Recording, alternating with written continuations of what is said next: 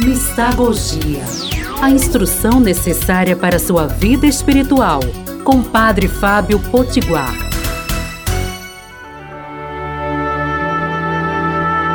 Amados e amadas de Deus, bendito seja Deus que no Espírito Santo nos reuniu no amor de Cristo, no podcast, nas ondas amigas da Rádio Olinda, para este programa Mistagogia.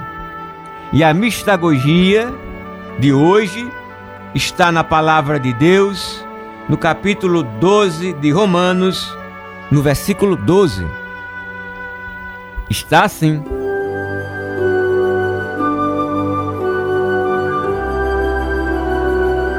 Sede alegres na esperança, pacientes na aflição, perseverantes na oração. Que nós, nestes tempos tão difíceis,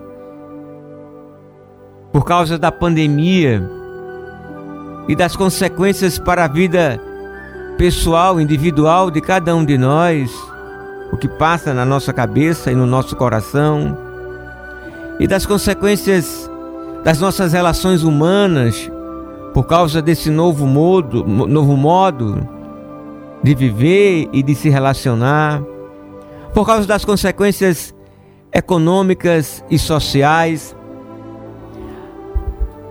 que aumenta a devastação do meio ambiente e a exploração dos pobres nós somos convidados a não perder a esperança, mas a ser alegres. Parece coisa paradoxal e contraditória, mas de nos alegrarmos na esperança. Eu quero esperar, é esperar por aquele que ainda não chegou, senão a gente não estaria esperando. Então olhamos para frente e nos alegramos por causa que lá na frente as coisas passam. Apesar de você amanhã de ser outro dia. Seja qual for a dificuldade que a gente está passando amanhã, há de ser outro dia, e nós nos enchemos de esperança. E continua o apóstolo, pacientes na aflição. Estamos aperreados, agoniados, aflitos. A paciência que é a irmã da esperança, que estava ali dentro do coração de Abraão. E por fim, não deixar a oração. Perseverantes na oração. A nossa oração comunitária, principalmente a celebração eucarística dominical. A nossa oração no grupo que participamos. A nossa oração pessoal. A perseverança nela de orarmos quando estamos com vontade ou não, essa perseverança na oração é a energia, é o combustível para que possamos continuar a estrada a percorrer. Oremos.